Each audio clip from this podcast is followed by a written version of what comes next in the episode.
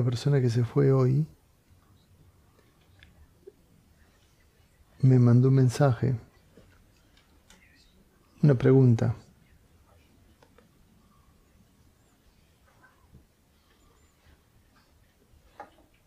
¿Me permites el cuaderno? Sí. Lo tengo ahí.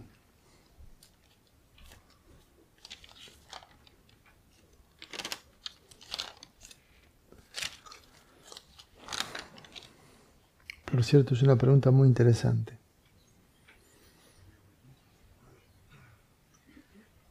Y me gustaría que prestáramos atención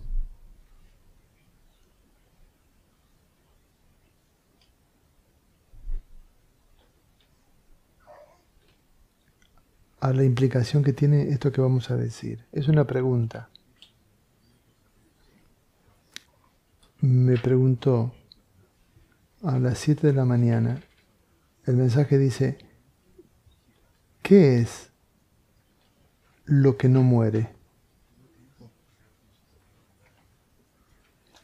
¿El amor o la mente?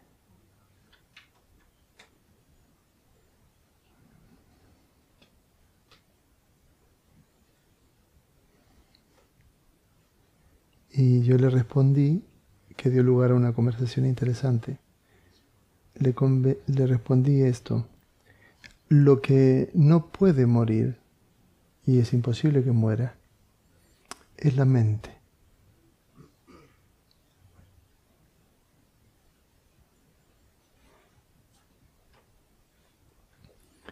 La mente no puede morir porque ya está muerta. La mente es la muerte. El amor es la eternidad. La mente es el pasado. El amor es el futuro.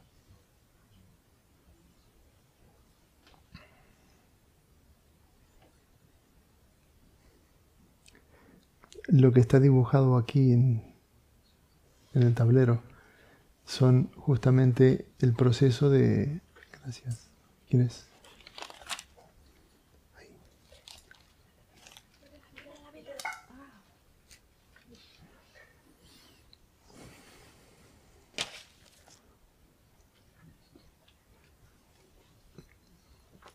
Si quieres adentro del triángulo, pon ahí en ese vértice 1, 2 a la izquierda y 3 arriba.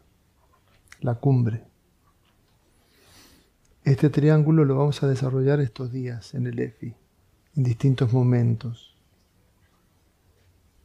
Vamos a dividir una clase de escuela consciente en distintos momentos porque es un triángulo tremendamente profundo y, aclarador, iluminador. Uno, rechazo. Dos, exclusión. Tres, desconfianza.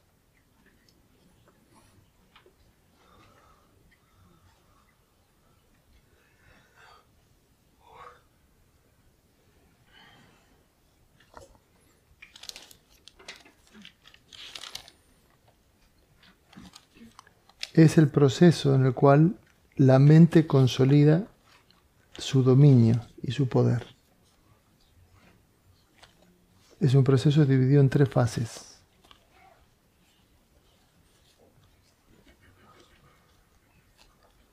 Y lo voy a decir rápidamente para que nos tratemos de ubicar.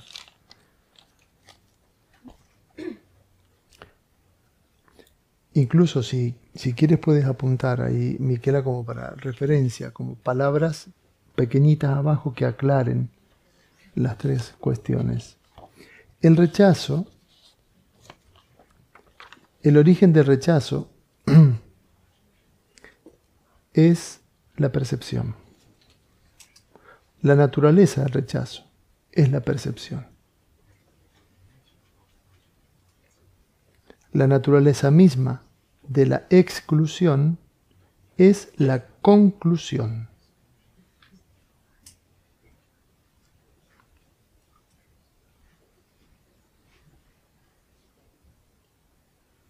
Y la naturaleza misma de la desconfianza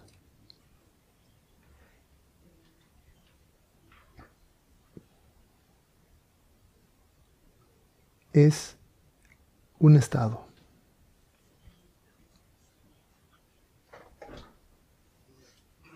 Es un sistema. A eso me refiero con estado. Es como la instalación de un software. La percepción, que es rechazo, recoge la materia prima a través del abuso, la traición, el juicio, el abandono, la humillación, toda esta chorrada de, de opciones que tenemos para percibir que hemos sido rechazados. En el uno, el fenómeno se produce por algo que viene de afuera, adentro. Y desde adentro percibimos eso. Mientras que en la exclusión ya nos hacemos cargo, porque la exclusión significa ya me he identificado con lo que he percibido del rechazo. Ahora me hago cargo yo. Ya no necesito al otro. Me excluyo. Es porque saqué la conclusión de que eso que percibí a través del rechazo es lo que yo soy. Es decir, que la exclusión es la evolución del rechazo a través de un proceso de identificación con aquello que he percibido. Por eso digo que es complejo.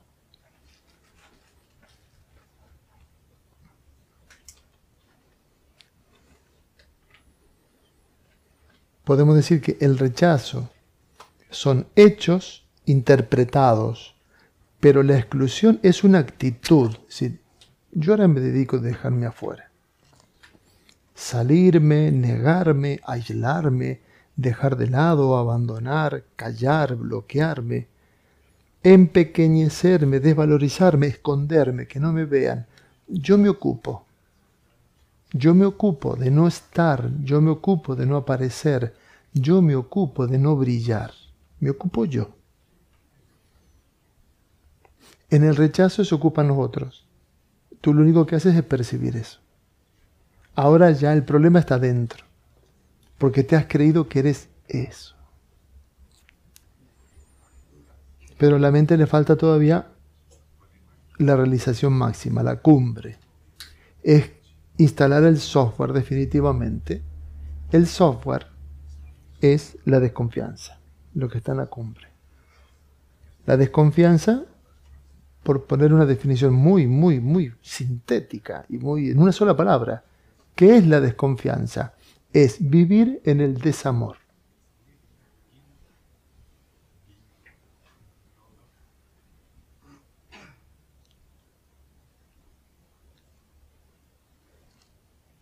Ese estado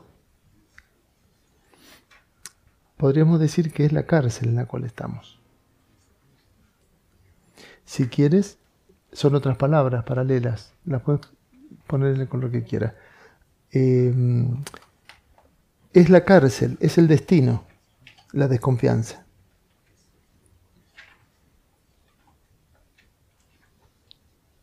Mientras que la percepción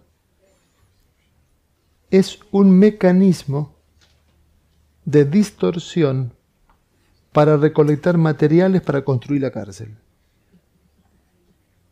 ¿Sí? Aquí es, aquí en rechazo es mecanismo de distorsión para, para obtener la materia prima. Sin esa materia prima no puedo llegar a construir la, la cárcel de la desconfianza. Necesito materia prima, ladrillo, arena. O sea, necesito sentirme abusado, traicionado, abandonado, humillado, en fin. Y a la izquierda, en el 2, la conclusión o la, exclusión es un mecanismo de perpetuación. Porque una vez que tú te sales de la existencia, te sales de la vida, te sales de la posibilidad de amar, estás fuera completamente. Mecanismo de perpetuación.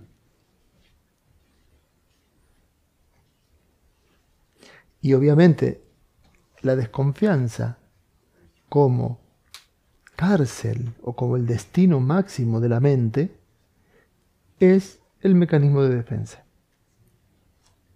Ya estoy encerradito en la celda de la desconfianza. Mecanismo de alta seguridad.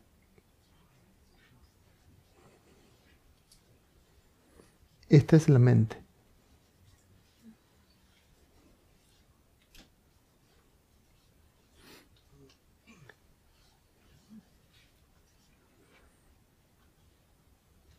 Y estas tres, digamos, ángulos, columnas que sostienen la, gracias la construcción de la mente,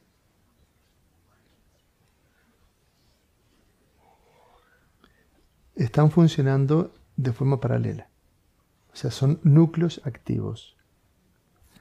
Por ahí te aparece el núcleo del rechazo, lo percibes todo fatal, se te activan todo el mierdero, necesitas terapia. Por ahí se te activa el núcleo de exclusión y te marchas, te alejas, te vas, te niegas, no quieres que te vean. Ya ahí ni la terapia te salva, no hay nadie que te puede salvar. Porque te dedicas tú a ponerte al margen. Y ya la desconfianza ya es, una, ya es la cumbre.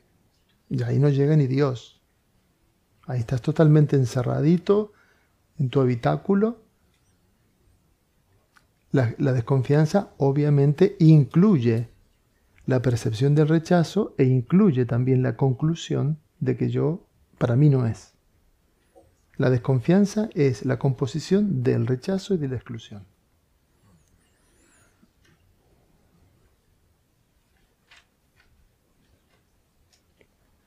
Esto es la mente.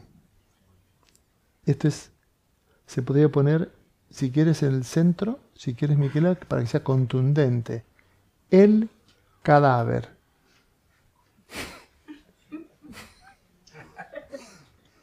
El cadáver que apesta adentro de ti, de mí, es la mente. Es una mortaja putrefacta.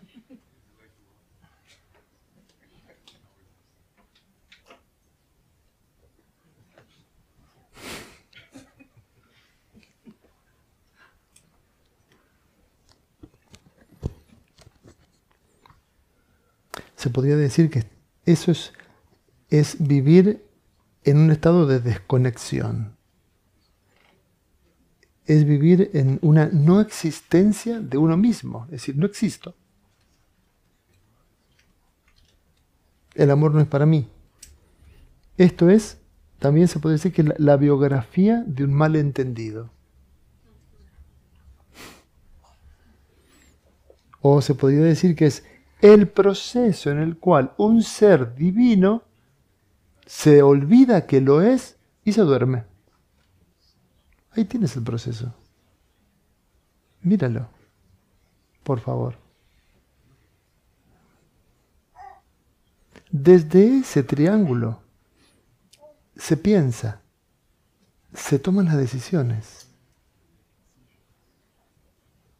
Te mueves desde ahí. Desde la muerte, ya ocurrió la muerte. La muerte es la mente.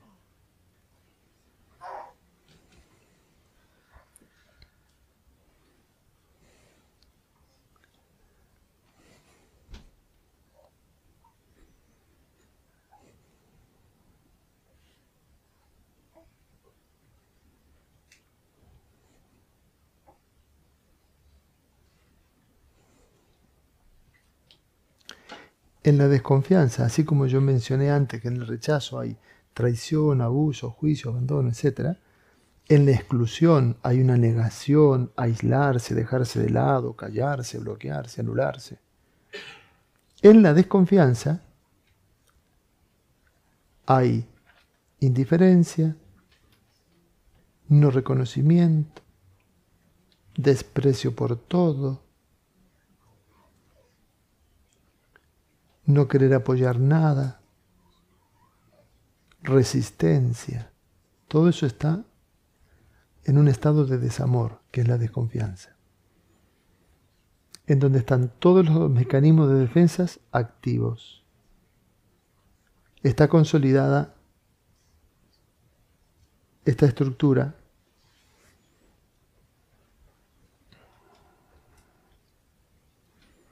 que es la creadora de la propia realidad.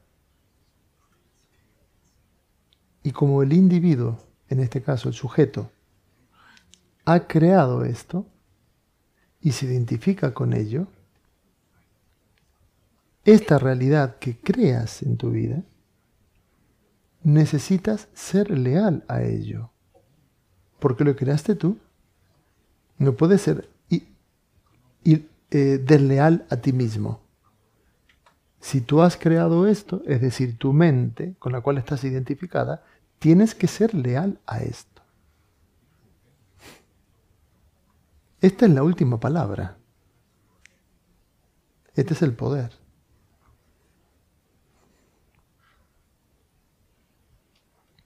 Esto es vivir muerto en vida. Y esto es tener completamente anulada la posibilidad de que llegue, entre tantas otras cosas, el amor a tu vida, el auténtico destino. La sanación del rechazo, y lo voy a decir, lo voy a mencionar porque es para desglosarlo y para meternos ahí.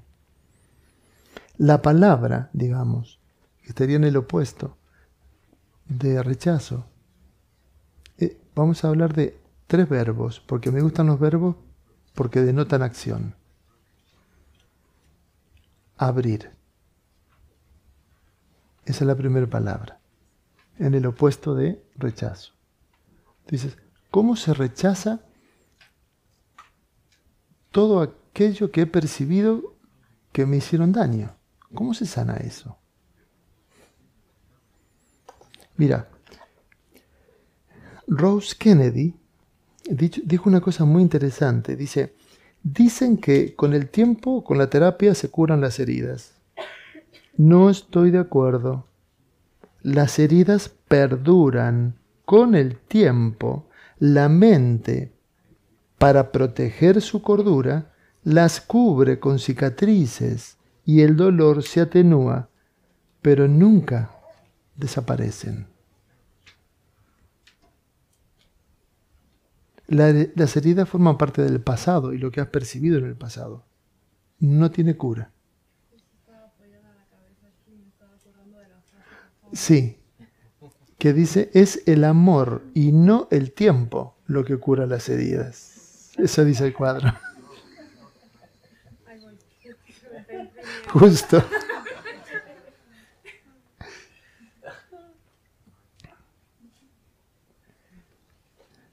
La primera palabra, si abres, si te abres a reconsiderar que todo lo que has percibido como rechazo, dentro del cual hay muchas opciones, si te abres a reconsiderar eso, empieza a, debilitarse la primera columna, o sanarse, la primera columna que está constituida la mente. Abrirse a la consideración de que eso realmente no fue así. Eso fue una percepción. Como dice Hoyo, los hechos que te ocurrieron en la vida es lo más puro que existe. Son hechos. Es pureza. Pero tú lo has percibido, lo has distorsionado, lo has deformado y te lo has metido adentro y lo has catalogado a través del lenguaje. Y eso ha impactado en ti. Apertura a ver que el rechazo es parte de la ilusión. La segunda palabra, que tiene que ver con la exclusión, en el opuesto. Abrir, la segunda, obvio. Entrar. Si abres, ¿para qué abres, no? Para entrar. Claro, estás excluido. Tú mismo te ocupaste de, de sacarte afuera. De decir, yo no. El otro a lo mejor sí, yo no. Lo mejor es para el otro, el dinero para el otro, el amor para el otro, yo no. yo estoy fuera. El éxito es para el otro. El poder entregar lo mejor de lo mejor, eso algunos, pues yo no. De ahí surgió la palabra que tú lo mencionaste, Jesús, la exclusión. Yo no. Entras. Cuando entras estás diciendo, yo sí. Estabas afuera, ahora dice, voy a entrar. Y no se trata de entrar a un club. No se trata de entrar a una empresa, a una familia, a una comuna de la felicidad. No, porque de hecho que todas nuestras comunas están llenas de gente que están afuera todavía.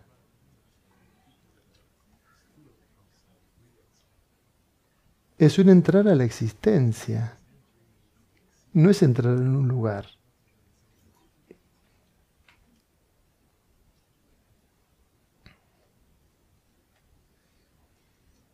es volver al lugar de donde venimos, la existencia misma, la creación, la divinidad. La mente te saca fuera. Y es decisión personal a través de la comprensión y de la conciencia de decir, entro.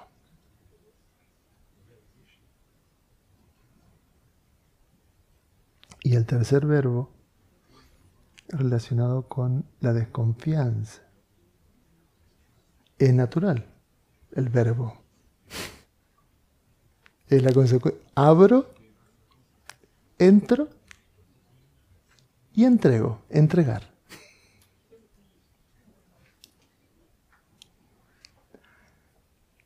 La desconfianza, como es un estado de desamor, en esencia, es una negación a dar.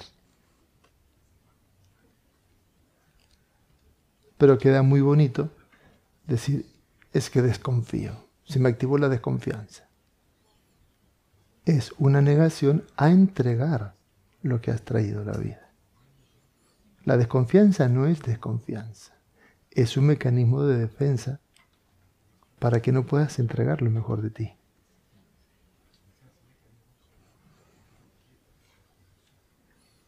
Este es el funcionamiento de la mente, del cadáver que tenemos metido aquí adentro. Y que no me refiero al cerebro.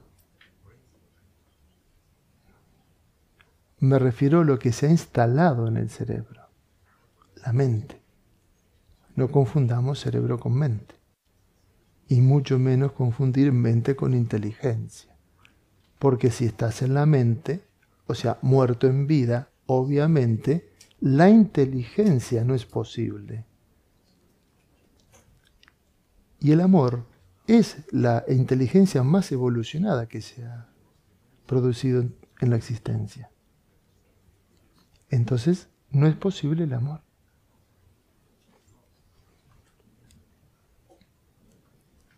Estar en la mente es estar muertos.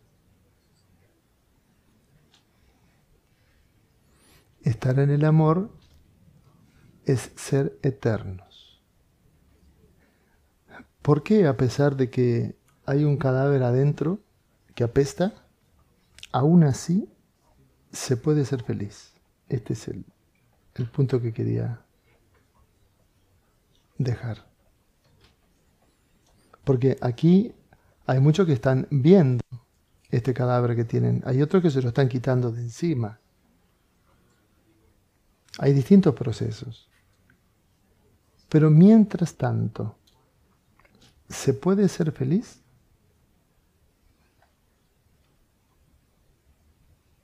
Mientras tanto, ¿puedes disfrutar?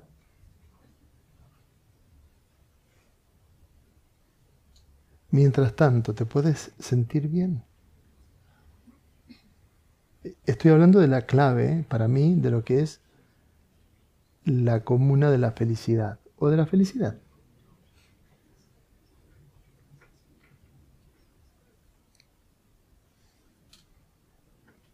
Es considerar la felicidad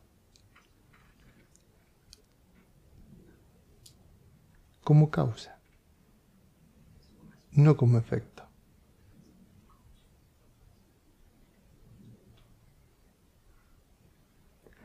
¿Qué pasaría si decidieras disfrutar y ser feliz en una decisión, a pesar de que estás en un proceso trascendencia de la mente?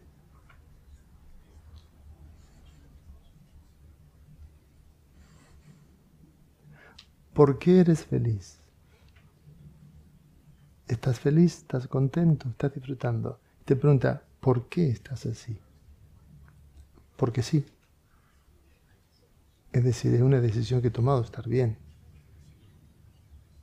Pero tienes problemas, tienes dificultades, tienes limitaciones no resueltas. Uf. Muchísimas. ¿Te has librado de la mujer? En otra vida. Pero eres feliz. Totalmente.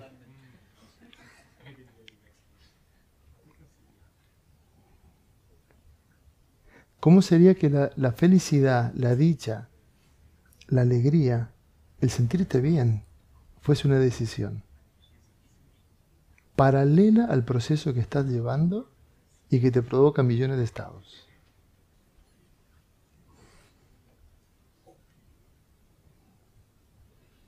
Porque si la felicidad queda como efecto,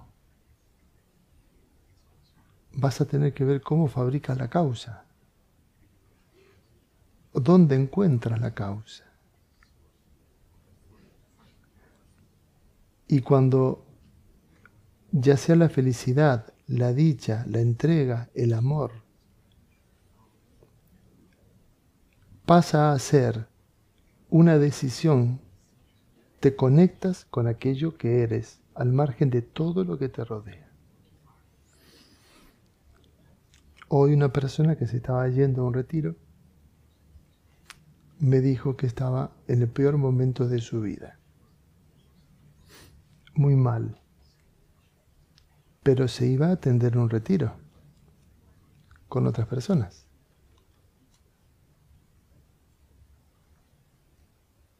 Entonces le dije, te llegó ahora el momento perfecto para amar, para dar lo mejor, para que fluya de ti lo que realmente hay.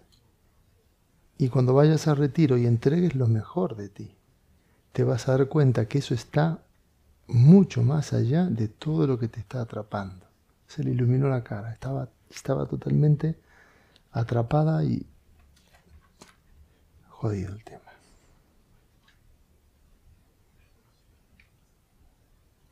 Porque más allá de la mente, que es la muerte, está lo eterno, que es el amor.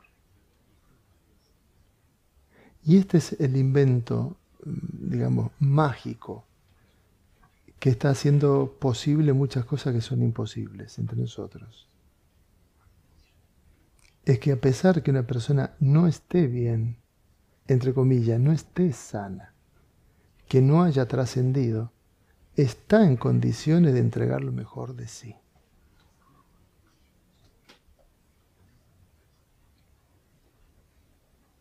Y en ese acto poder ver lo que realmente es.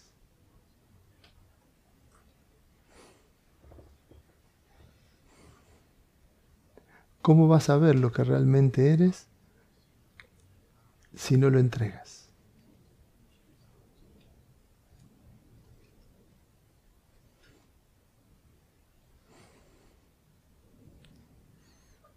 Porque en el acto de la entrega, como puedes ver, se ve muy simplemente, en el acto de la entrega, has abierto y has entrado de una sola vez. El plan de la mente dice, bueno, primero te tienes que abrir, luego tienes que entrar, dejarte de excluir, y luego vas a estar en condiciones de dar lo mejor. Esta es la mentira de la mente.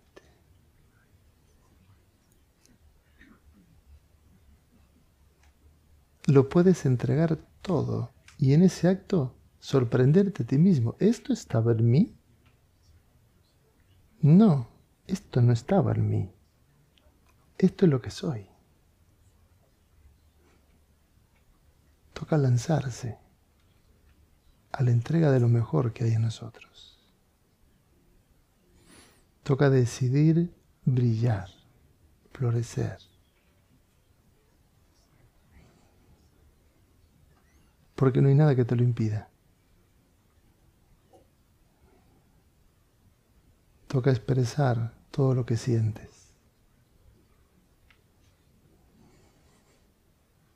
Alguien me dijo estos días, hace unos años cuando yo vine, no se podía decir todo lo que se sentía. Ahora puedes decirlo todo. ¿Qué ha pasado? Todo. Ahora cualquier cosa se puede decir. Y esto es una demostración justamente de que la conciencia se está despertando. Cuando la conciencia está despierta en un grupo de personas, no hay absolutamente nada de lo que no se pueda hablar. Por lo que decías, Joseph, no hay secretos. ¿Lo dijiste tú? Ah, ¿sí? No hay secretos ni secretismos. Se puede hablar de todo.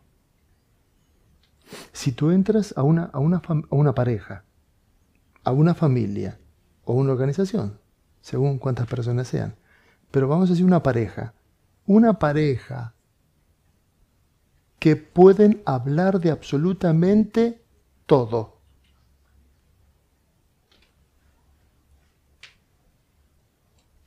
No hay grietas, hay integridad. Se puede hablar de todo. Si hay una cosa que no se puede hablar, ya hay problemas. Si hay dos, tres, cuatro cosas de las que no se pueden hablar, ya la situación es... Hay que empezar a ver cuándo se cae todo eso. Es tener una bomba de relojería puesta, aquello que no puedes hablar. Y esto ha sucedido como proceso. Podemos hablar de todo, de lo que sea.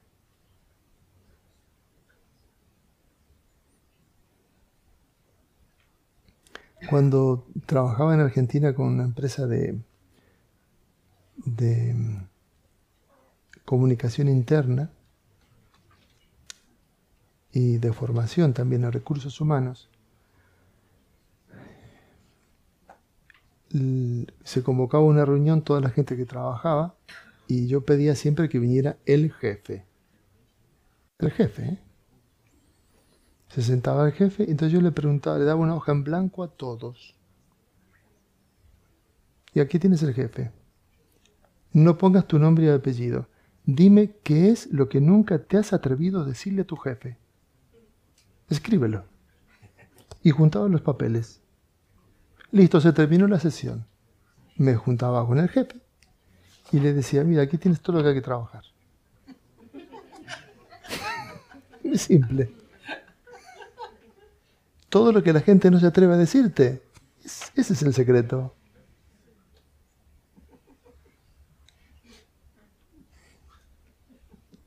¿Cómo sería que tú hicieras esta reunión para ti? Con todos. ¿Qué no te atreves a decir? Sí, piénsalo. ¿Qué no se atreve a decir la gente de mí? En un acto de sinceridad. Junta todos esos papelitos, obviamente anónimos.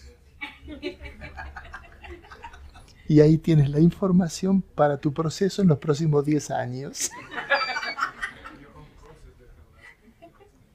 Y ya ni te cuento si te animaras a hacer un listado tú mismo de cosas que no le atreves a decir a otros. Uno de los secretos también, hablemos de parejas, familias, como nosotros, uno de los secretos de la felicidad es que no haya proyección. Es el oasis o sea, ¿qué es el, paraíso en la tierra? Vivir con alguien que no proyecta en ti y que tú no proyectas en el otro. Si no se proyectan, Es, como que si no te proyectas, si no se proyectan, estás a un, a un del amor incondicional. O a lo mejor es que es amor incondicional que se manifieste de esa manera. Pero si elimináramos la proyección, por ejemplo, si tú quieres decirle a otro lo que piensas, es una proyección. A no ser que antes de decirle lo que piensas al otro digas, mira, obviamente si es un pensamiento y lo dirijo a ti, es como que te, si me permites, te quiero utilizar de pantalla a ti para proyectar una película que tengo adentro. Pero esa película es mía. O sea, si dicen lo que piensas al otro, puede ser una proyección, porque al decírselo, la mente está queriendo autoafirmarse de que eso es verdad para sentirse rechazado, eh, excluido y desconfiado. O sea, activa los tres campos. Ese, ese, hecho tan simple de decirle al otro lo que piensa, que te tengo que decir lo que pienso. En ese acto de supuesta honestidad se están activando rechazo, exclusión y desconfianza. A no ser que te hagas cargo y digo, sé que es mi mente que tiene mucho material para elaborar muchos pensamientos acerca de las cosas y las personas. ¿Me permites de que te diga lo que pienso para, para que yo pueda ver? Así puedo ver mi propia mente. ¿Me lo permites? ¿Cuánto me cobras? En ese caso no sería proyección, sería buscar ayuda.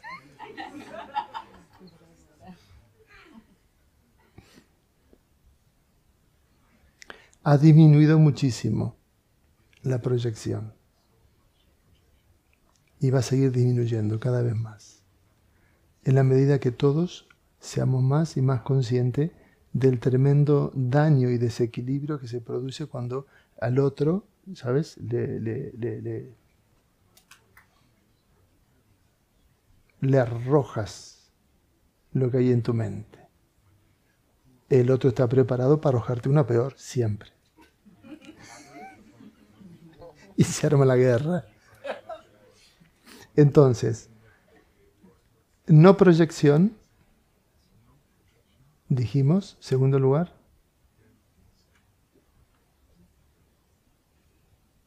Poder hablar de todo.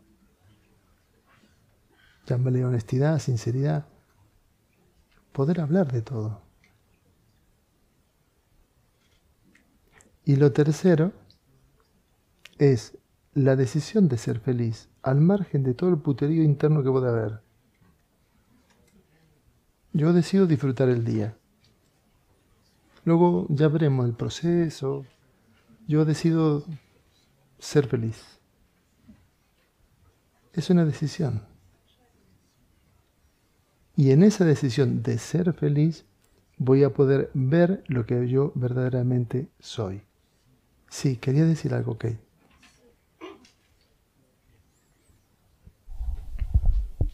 Quiero decir que es muy importante que has dicho ahora de pedir el otro si puedo utilizarlo como.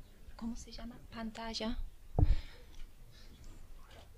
Porque en mi caso me doy cuenta que es una proyección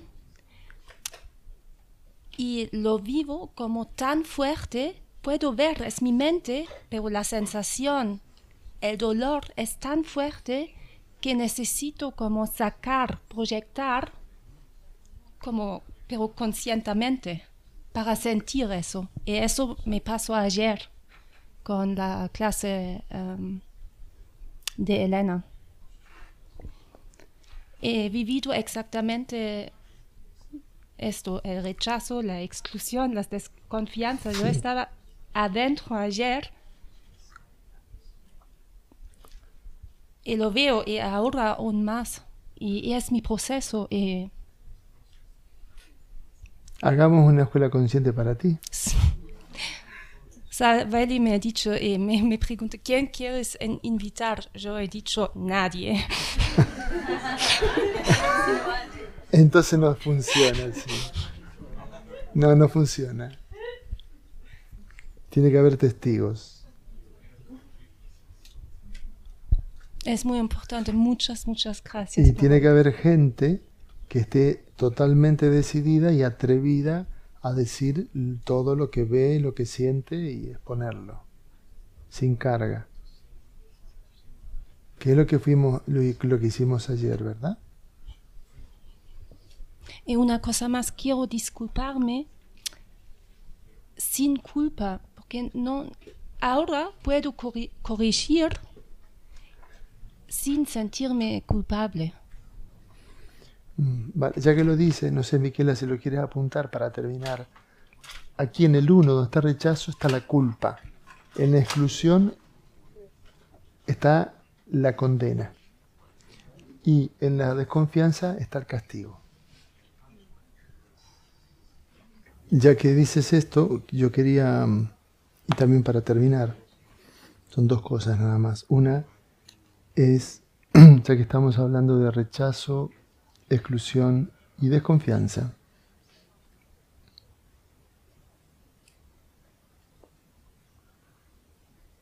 eh, en el rechazo, uno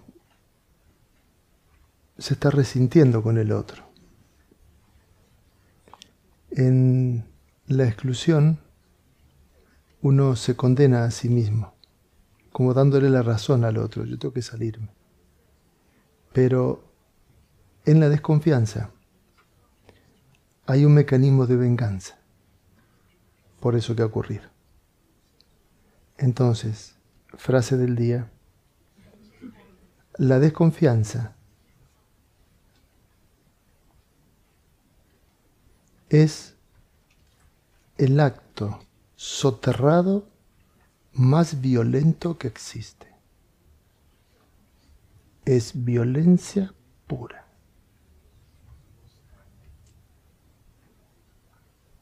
Es, la, es el peor maltrato.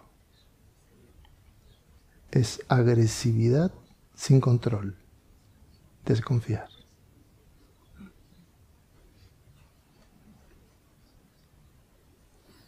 Y obviamente cuando desconfías, te estás torturando a ti mismo.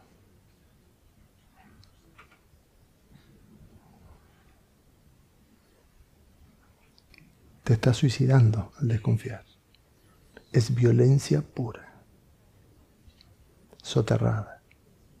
Porque la desconfianza trata de encontrar argumentos, pero si yo desconfío en ti por esto, por esto, por esto, por esto, no señor, yo quiero destruirte.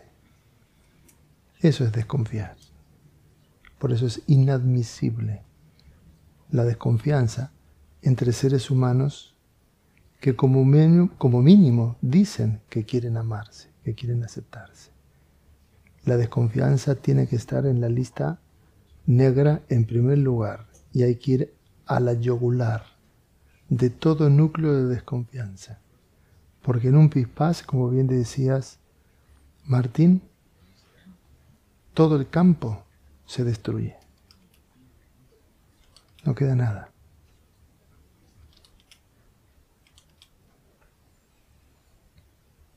Y toda persona que por cualquier razón desconfía, es decir, que está siendo violento consigo mismo, al transmitirlo a, a, los otros, está haciendo una acción terrorista. Yo quiero destruirlos a todos.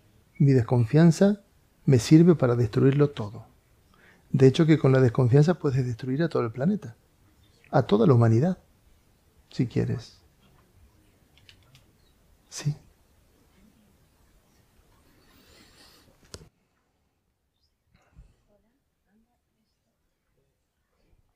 Sí, anda, sí. Ok. Estoy tratando de... Es mucha teoría y la quiero arraigar, quiero traerla a la tierra. Eh, el otro día, en una clase de eh, alumnos Beyond, que tenemos gente, eh, algunas personas que están aquí,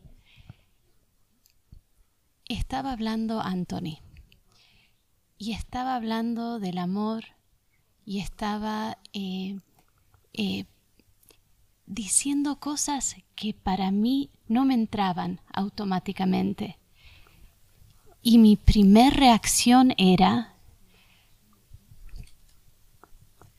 eh, y lo, lo traduzco como violencia, desconfianza.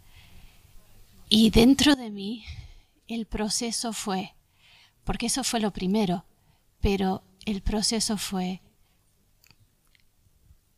yo confío en Anthony.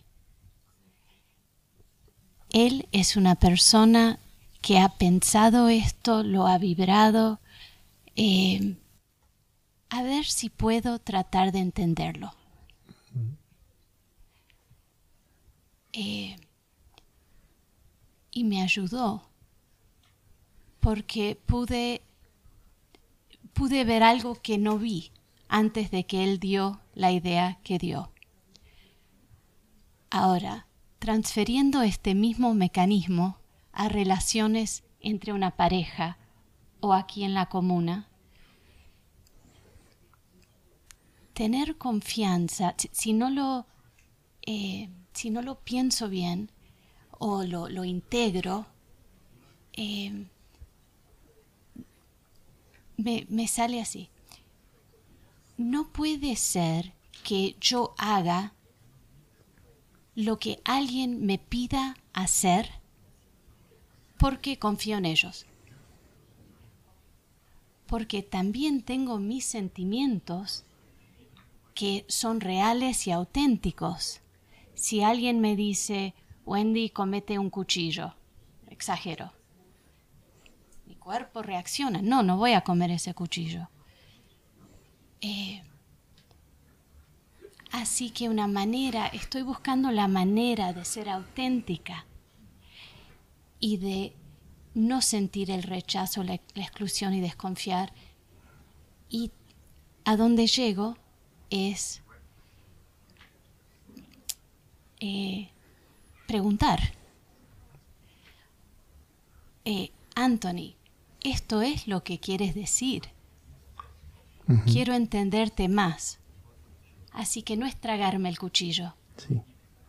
Es dejar espacio para la confianza, pero tampoco eh, aceptar si no es lo que me dice mi cuerpo. Quiero escuchar eh, cómo lo ves,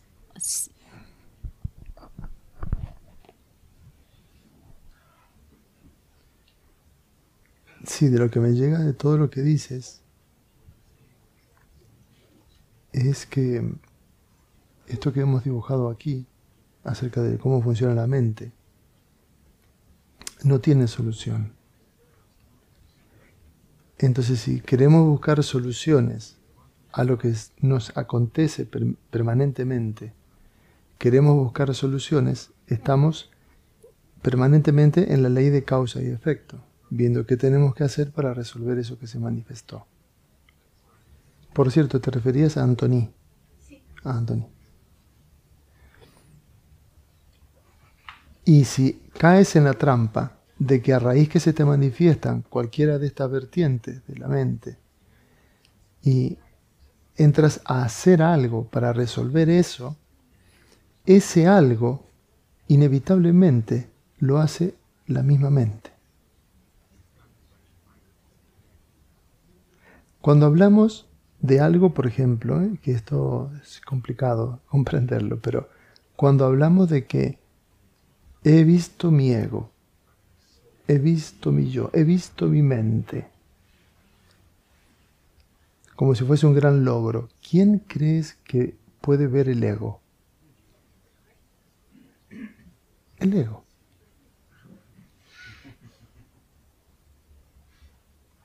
La conciencia no lo ve como ego.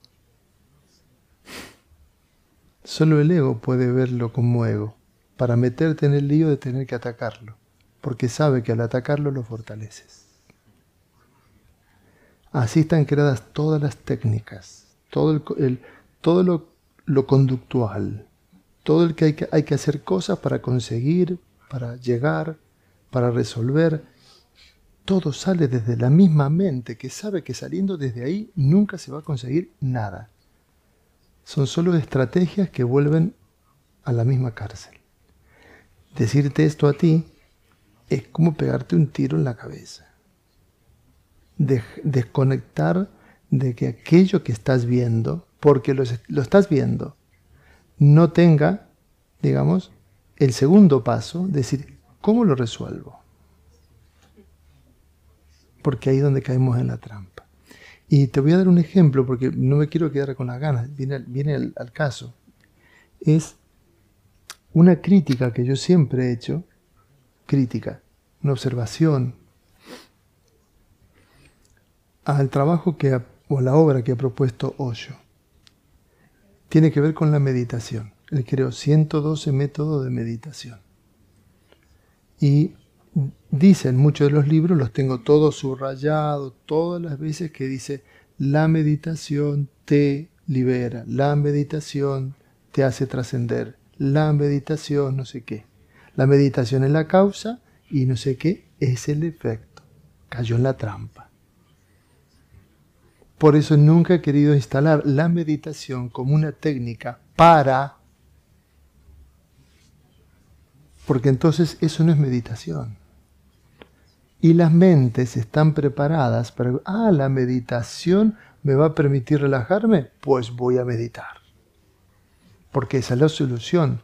Una acción que me, que me produzca un efecto. Estás en la inconsciencia estás completamente dormido. Estás queriendo estimular la existencia para que la existencia te dé algo.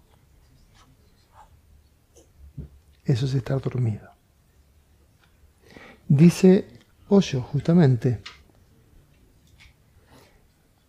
no hay mayor lujo que la meditación.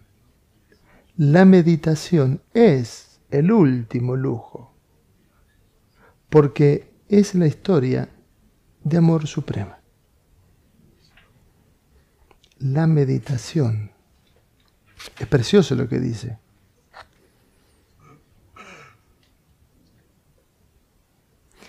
Mira, a ver cómo te cae esto. Y con esto terminamos. El método es el mayor de los lujos.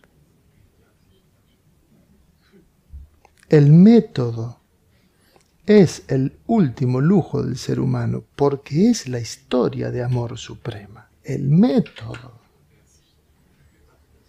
Una acción. Una acción no puede ser un lujo. No puede ser amor, no puede ser lo supremo. Entonces, hacen la meditación de la vela y dice, ah, voy a hacer la meditación de la vela toda la semana, una vez a la semana, para matar todos los pensamientos que me han venido negativos.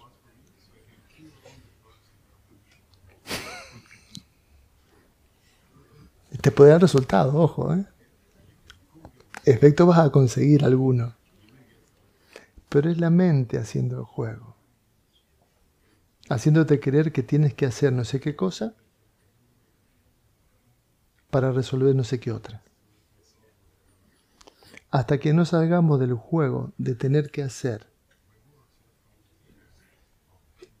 de tener que llevar a la práctica, o de tener que bajar a la realidad. El trabajo de conciencia es pura observación, objetiva, neutra, imparcial, independiente, que te está mostrando con claridad la situación. Si puedes ver con claridad la situación, no hay nada que hacer. Si no quieres ver la situación, entonces, te, entonces planteate hacer cualquier cosa con eso.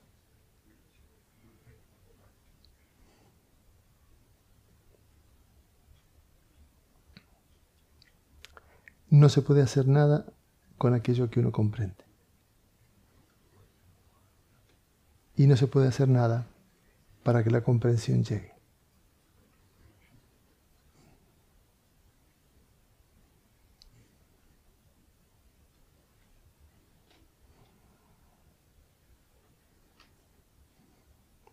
Y si no se puede hacer nada, entonces ¿qué hago?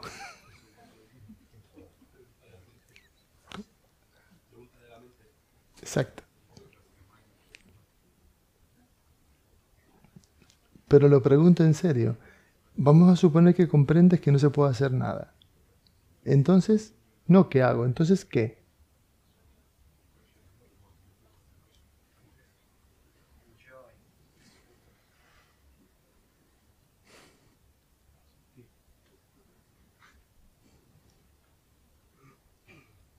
A ver si aparece la palabra. El día que te das cuenta, no se puede hacer nada.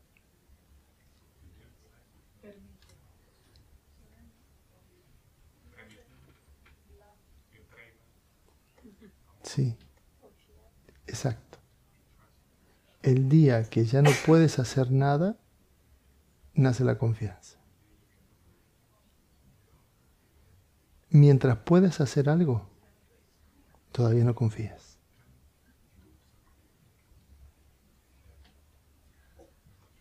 La confianza es el resultado natural de haberte rendido al hecho de tener que hacer algo para resolver, para sanar.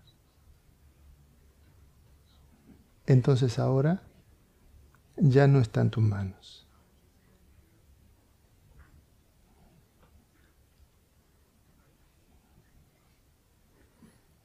Cuando ya no está en nuestras manos, inevitablemente surge la confianza.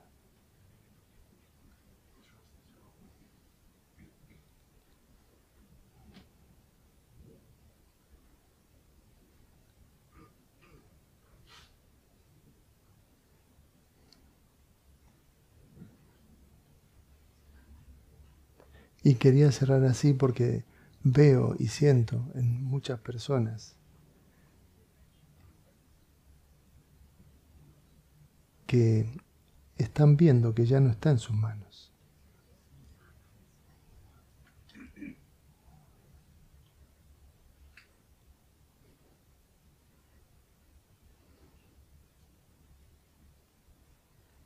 Y cuando ya no está en tus manos, la impotencia es infinita. Y en ese momento, cuando ya las cosas no están en tus manos, la mente te va a querer arrastrar a un estado de resignación. Para que te quedes dentro de esa cárcel en una celda más confortable. No lo voy a intentar más, no hay solución.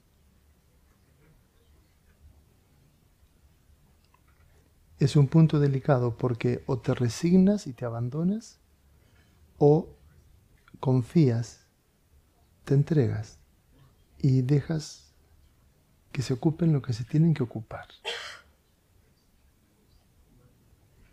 Tú solo estás disponible, predispuesto, obediente, listo, escuchando. No decidiendo, sino obedeciendo. ¿A dónde tengo que estar? ¿Qué tengo que hacer? ¿Qué tengo que entregar? Tu manera murió.